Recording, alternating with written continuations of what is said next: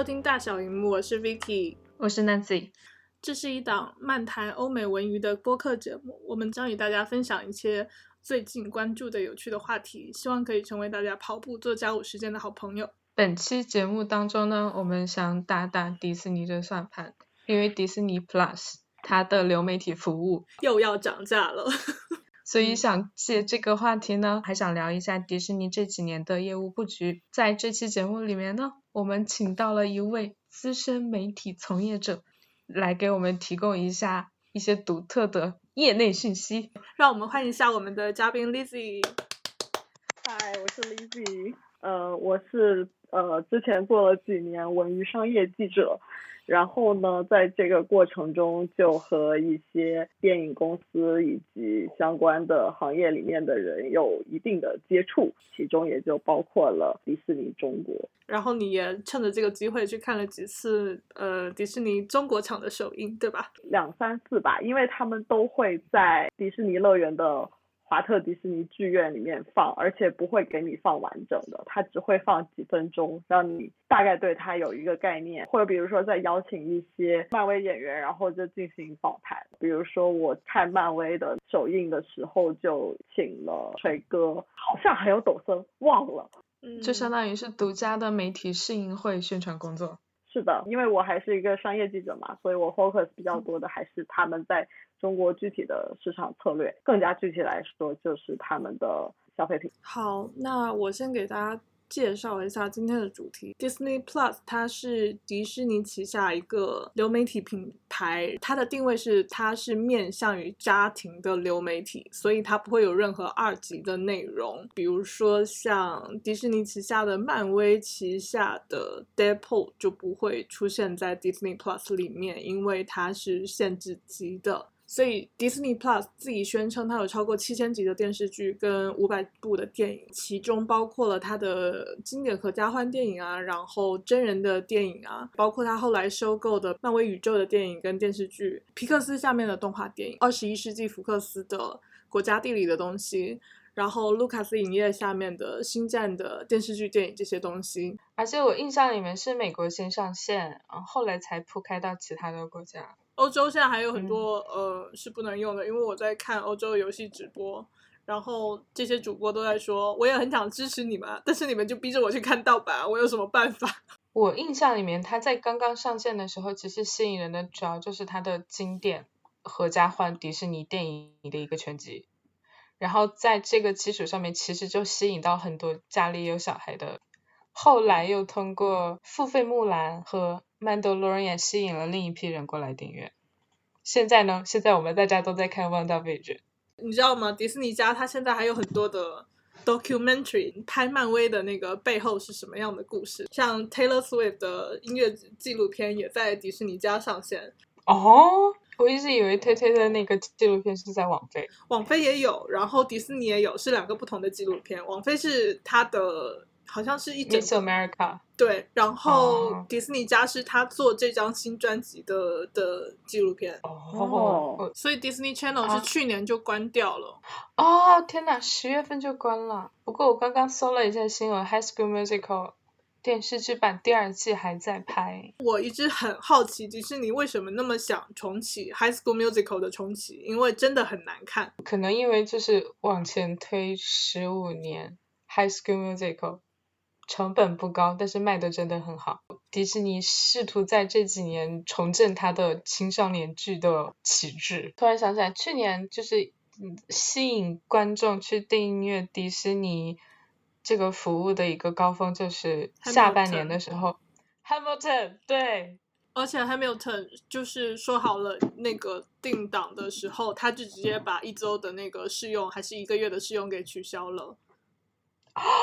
这么鸡贼！因为一般流媒体不管怎样都会，就最最吝啬的也会给你至少三天的试用期。前一阵子我不是给你们发了一个新闻嘛，就是他做那个 Stars 加了很多很多的电视剧、电影的这个大 IP，对标 Netflix 的那样一个庞大片库。不得不说，就是最近所有想好好去做流媒体生意的所有商家，前期筹备或者是初期做的第一件事情就是去扩大它的片库，包括前几天重新改名叫。派拉蒙家的 CBS Access。哦，我看到了，Paramount Plus 有 Star Trek，然后有 CBS 的东西，然后有 Comedy Central，有 NTV，包括那个呃 RuPaul 之类的东西，然后还有 BET，、就是那个黑人电视台，有很多的黑人 reality show。我我没有想到 Comedy Central 在他这里，对，那我觉得他这样的布局还蛮有意思的。因为就是实话实说，观众那么多，如果你抢不到主流观众，那就去抢其他观众了。蛋糕再小也是大的。其实，如果所有的流媒体都在扩张片库的话，其实你这时候不是应该要打一下价格战嘛？因为你看 Netflix 的话，基本的是八点九九美元或者英镑一个月，然后 Premium 的就是那种可以看四 K，然后可以好多人分享的话是十五点九九一个月。然后 Amazon Prime 的话，如果你是 Prime 的会员，就不需要再另外付钱。但是如果没有的话，也是八点九九。然后 Disney Plus 这样，现在是五点九九一个月，其实已经比 Apple TV 贵了。然后它在月底的话还要涨价到七点九九，就是八磅一个月。你为什么要涨这个价呢？凭什么这么贵？实话实说，LV 一年都能涨四次价，迪士尼一年涨一次，怎么了？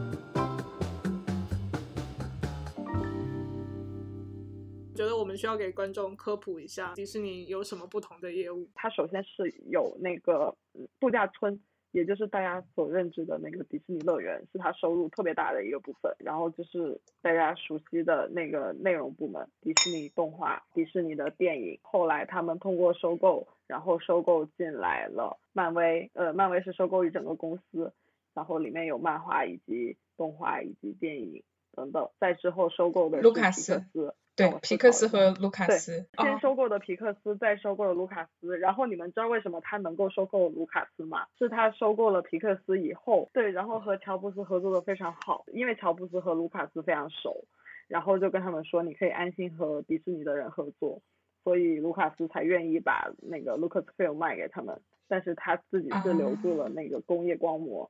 然后他们在收购 Lucasfilm 以后。Star Wars 当然是很重要，但是还有一个就是他们当时是没有特别强的那个特效制作能力的，但是在收购了 Lucasfilm 以后，迪士尼的特效就变得非常屌。除了那个电影在收购大小工作室以外，它其实还有很多美国的主流有线电视台是他家旗下的，包，括但不限于面就会有对 ABC ABC，然后还有那个专门做体育主题的那个 E ESPN 其实 ESPN 在美国区应该是它的就是三大收入来源。除此之外的话，应该就是它的国家地理版权销售，对国家地理。它现在的流媒体，我一直以为只有 Disney Plus，但是其实是有 Hulu，然后有 E ESPN Plus。Hulu 基本上它在那个迪士尼收购福克斯之前，跟 Hulu 去做独家 deal 的就是福克斯 FX 和那个 FXX。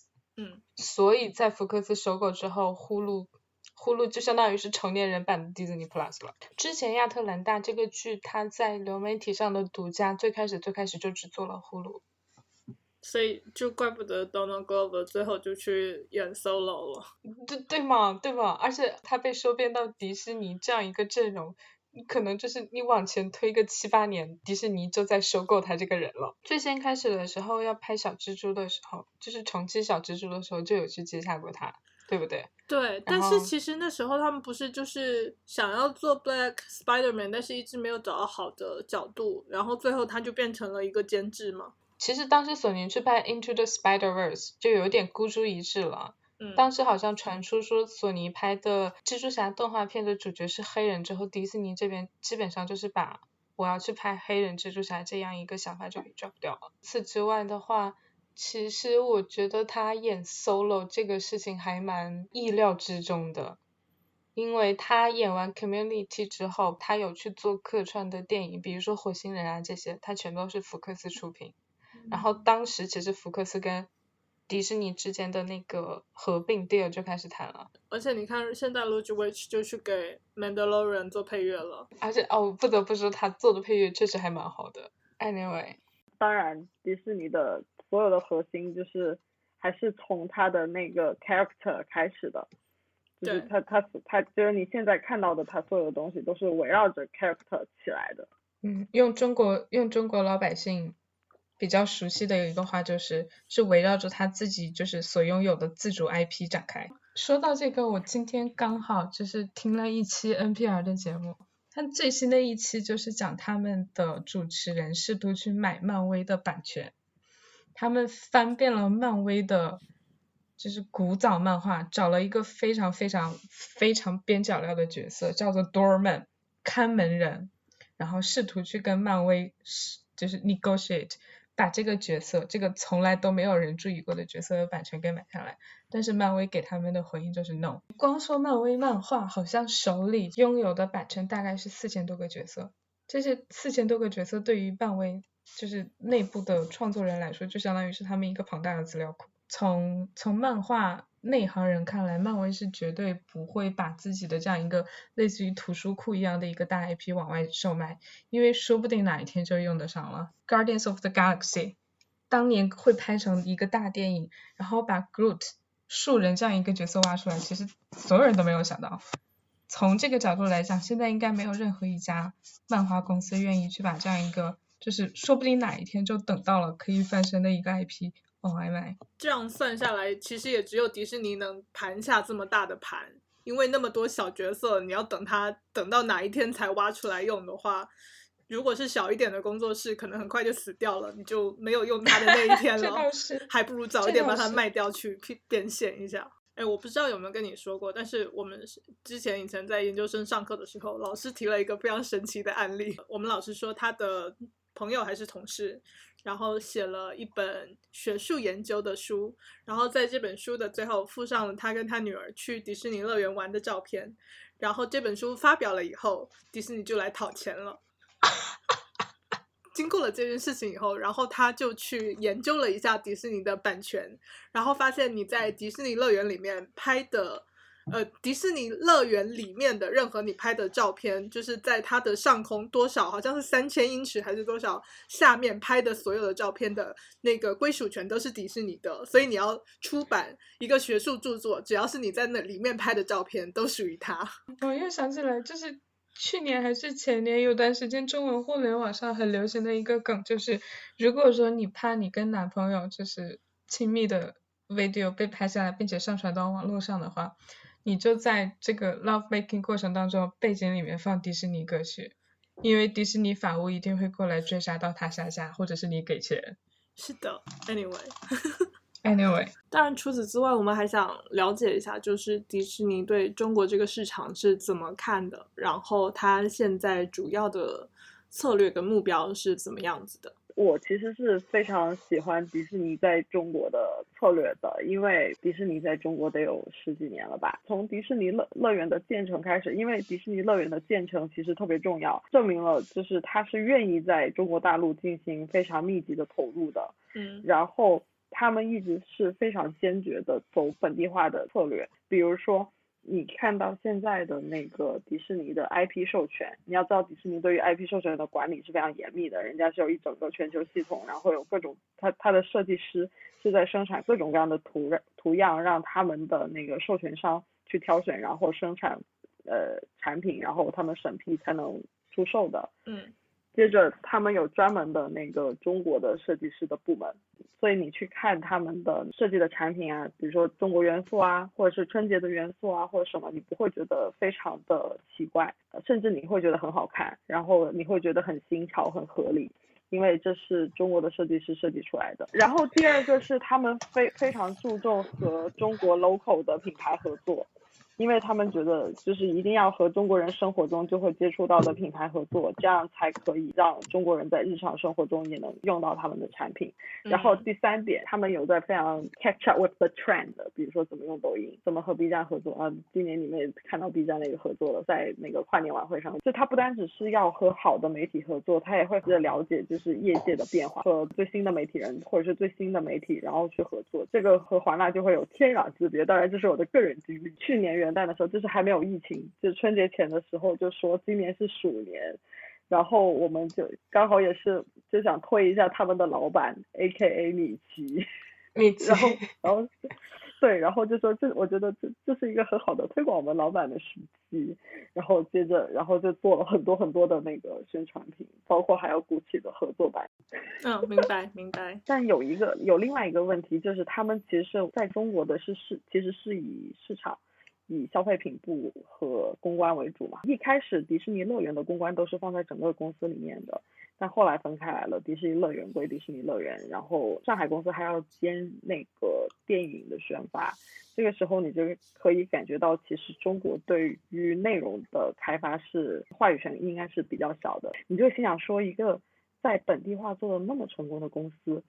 为什么花木兰会拍成那个样子？你觉得它看上去像是成本花了两亿吗？我只是觉得剧情的硬伤非常严重，然后我觉得它甚至不是一部合格的剧情片，这一点让我很生气。两亿美元就是一部正常的商业片的制作呀。如果说是漫威电影，打个比方，像《美国队长二》和《银河守卫队一》，我印象里面他们的成本是控制在一点七五亿，一点七五亿那么大的特效制作，这里面有特殊的地方，就是《美国队长二》它是省钱的，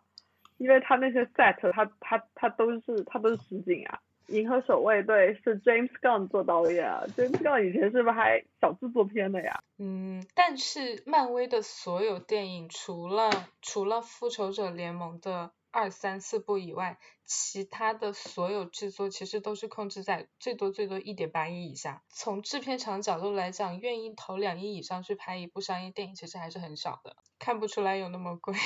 并看不出来有那么贵是一件事情。对而且第一第二件事情，他们很爱在外面宣传的是说，哦，这个里面的很多东西都是去了中国去去研究了它的文化背景以后做出来的。然后你就会想，你到底研究了个什么东西？为什么最后出来是这个样子的？为什么这样一部电影，它的导演、编剧全都是白人，全都是会犯低级错误的白人？是的，然后当时走流媒体的时候，应该迪士尼是第一个，就是你除了有 Disney Plus 的 subscription 以外，你还要单独为这个电影去付费。它应该是一开始要付费，然后在一段时间后就下档。它是跟就是像你去电影院看一个东西一样，然后到了几个月以后，就像 release DVD 一样，它就变成了正常在它的流媒体里面你可以看。啊、还可以这个样子，对，就是其实还可以。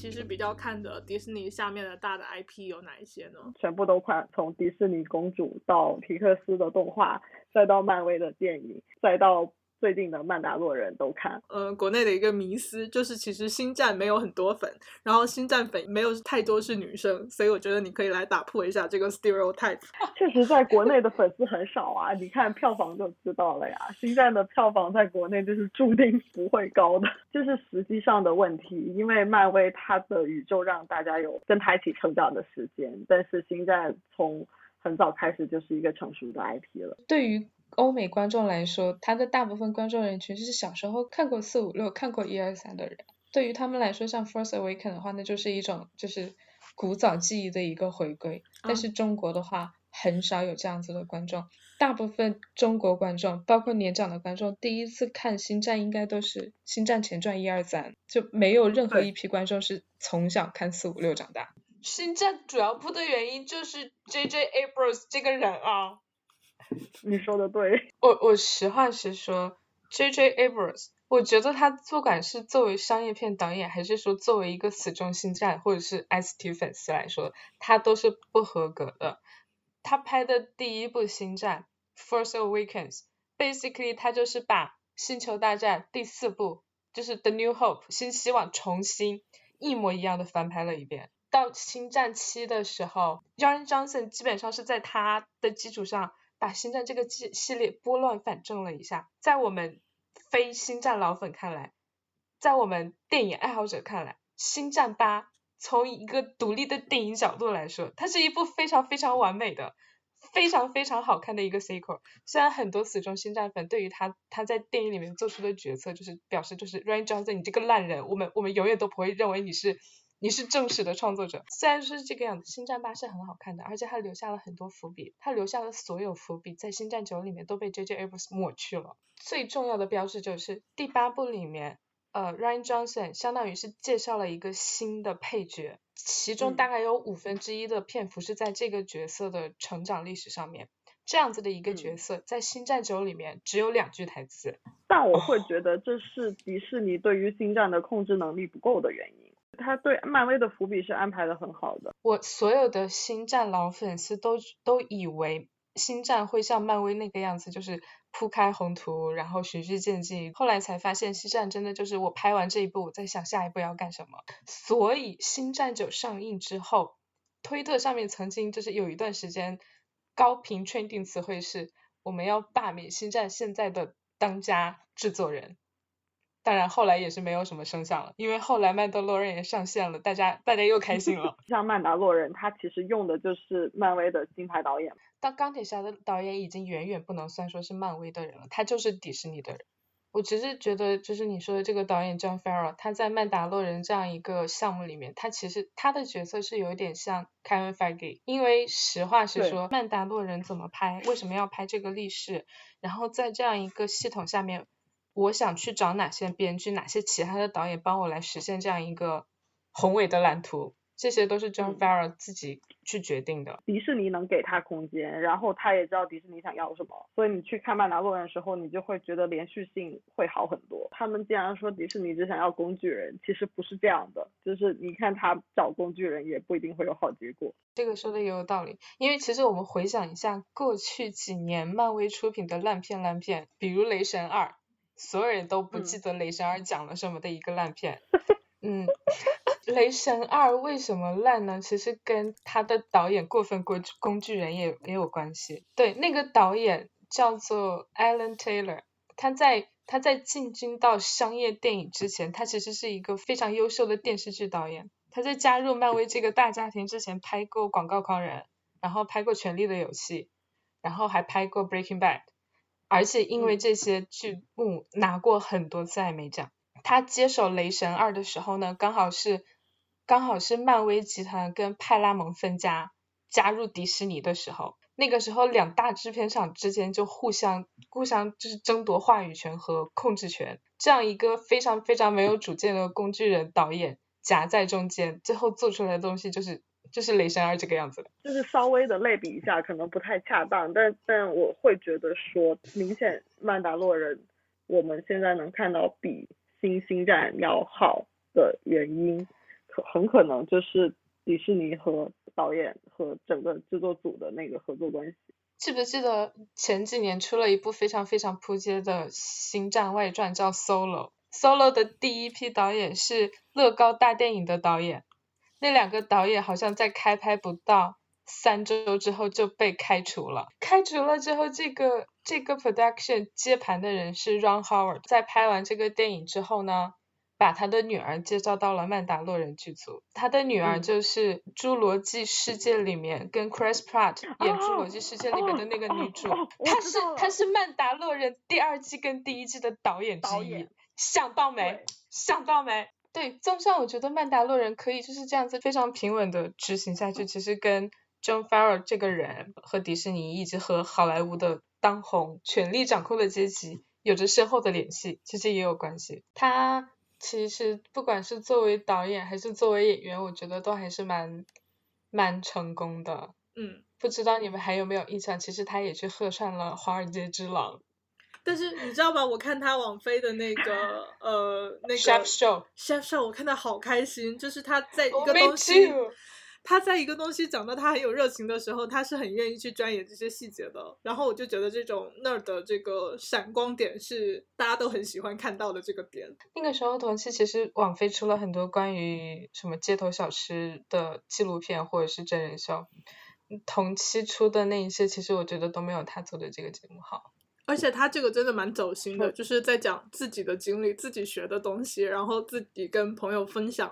东西的那个心情，对对对对，让这件事情会让观众觉得非常 relatable。那今天我们就先聊到这里。我们想感谢一下这一期的特邀嘉宾 Lizzy。耶，谢谢谢谢大家。